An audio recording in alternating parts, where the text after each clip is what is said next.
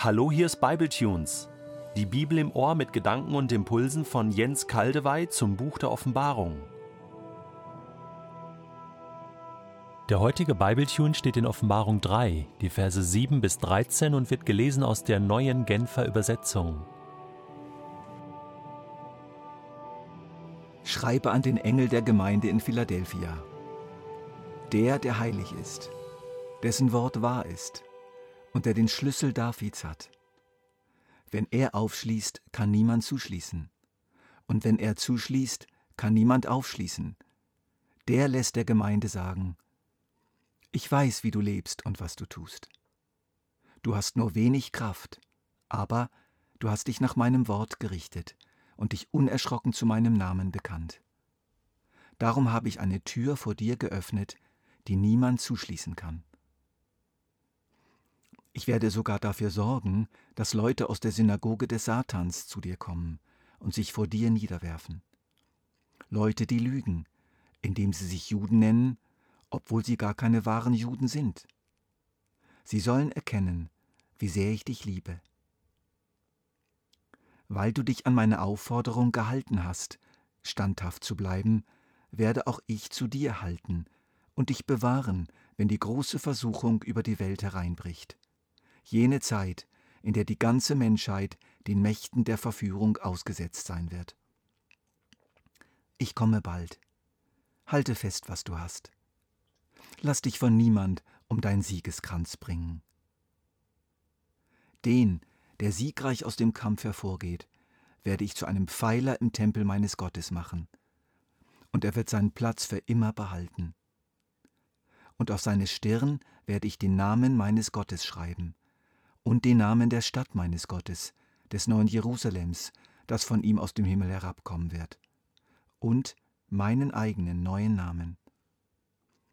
Wer bereit ist zu hören, achte auf das, was der Geist den Gemeinden sagt. Wir kennen den Ausdruck Schlüsselpersonen.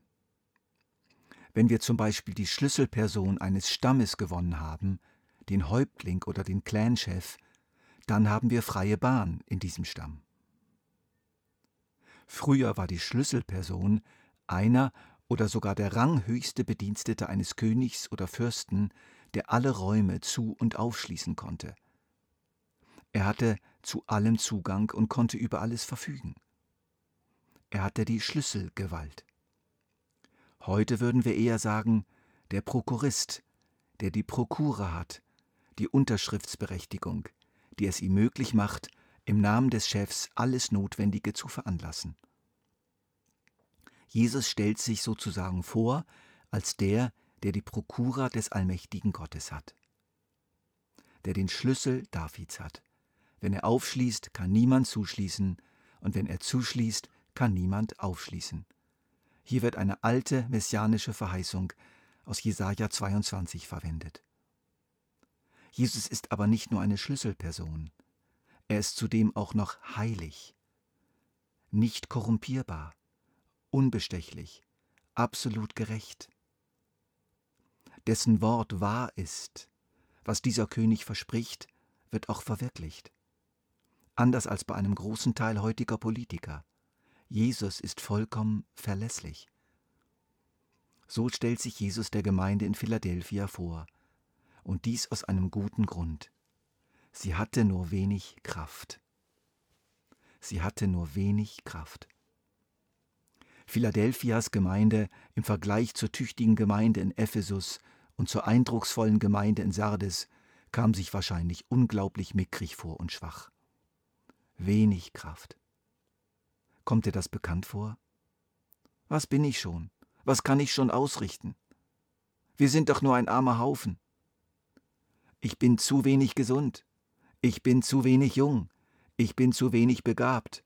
Ich bin zu wenig ausgebildet. Zu wenig, zu wenig, zu wenig, zu wenig. Jesus sagt, hör auf mit dem Unsinn. Ja, du hast nur wenig Kraft. Aber du hast dich nach meinem Wort gerichtet und dich unerschrocken zu meinem Namen bekannt. Darum habe ich eine Tür vor dir geöffnet, die niemand zuschließen kann. Oh toll, vielleicht erlebe ich doch noch die große Erweckung, vielleicht werde ich doch noch der große Evangelist, vielleicht bekomme ich doch noch das große Angebot, vielleicht. Stopp! So meint es Jesus nicht. Vielleicht manchmal, aber nicht immer. Er meint es vielmehr so. Sei getrost, ich gebe dir in deiner Situation Möglichkeiten des Wirkens, Möglichkeiten des Fruchtbringens. Erwarte sie, aber überlass mir, ob ich Stadttore vor dir aufschließe oder Besenkammern. Wenn es ein Stadttor ist, dann übernimm Verantwortung und ertrage sie. Es wird nicht leicht sein. Wenn es eine Besenkammer ist, dann hol dir einen Besen und kehre. Und ich werde aus diesem deinem treuen Kehren etwas machen. Das kannst du mir glauben. Und dann freue ich mich über dich genauso wie über Billy Graham. Jesus, der Mann, auf den wir uns verlassen können und der wirklich die Mittel dazu hat, verspricht noch mehr. Ich werde sogar dafür sorgen, sagt er, dass Leute aus der Synagoge des Satans zu dir kommen und sich vor dir niederwerfen. Sie sollen erkennen, wie sehr ich dich liebe. Das heißt für uns, wenn wir trotz unserer kleinen Kraft das wenige, was wir tun können, in Treue zu Jesus tun, werden wir eines Tages geehrt werden von Menschen, von denen wir das nun wirklich nicht vermutet hätten. Menschen, die uns jetzt vielleicht sehr gering schätzen und uns die Kleinheit unserer Kraft sehr spüren lassen. Jesus verspricht uns nicht nur zukünftige Ehre, sondern auch Bewahrung in schweren Zeiten. Er will uns bewahren, wenn die große Versuchung über die Welt hereinbricht. Was ist damit gemeint? Ich gehe davon aus, dass auch diese Verheißung gesagt wurde für alle Christen zu allen Zeiten. Hier ist nicht nur eine besonders schwere Zeit ganz am Schluss gemeint, auch wenn das da eingeschlossen ist, sondern schwere Zeiten, schwer für einen großen Teil der Menschen. Zeiten, die viele zum Abfall reizen, zur Verbitterung, zur Sünde und zum Kompromiss.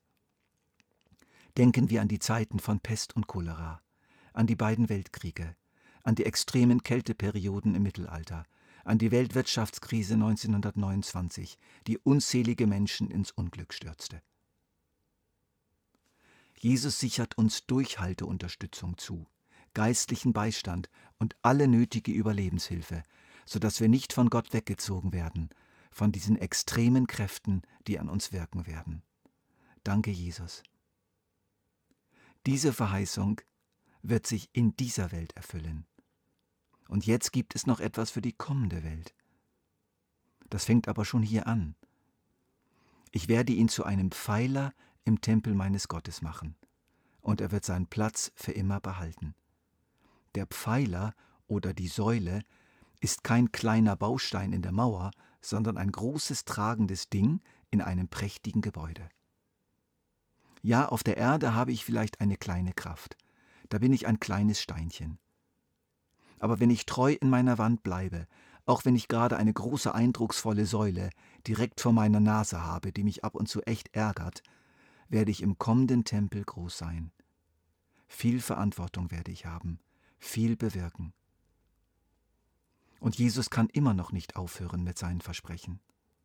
Er liebt diese schwachen Philadelphia mit ihren Minderwertigkeitskomplexen so sehr. Auf seine Stirn werde ich den Namen meines Gottes schreiben und den Namen der Stadt meines Gottes, des neuen Jerusalems, das von ihm aus dem Himmel herabkommen wird, und mein eigenen neuen Namen. Wer so unmissverständlich die Namen des Vaters, des Sohnes und des Volkes Gottes auf sich trägt, ist in ganz besonderer Weise gekennzeichnet und geehrt und geschützt.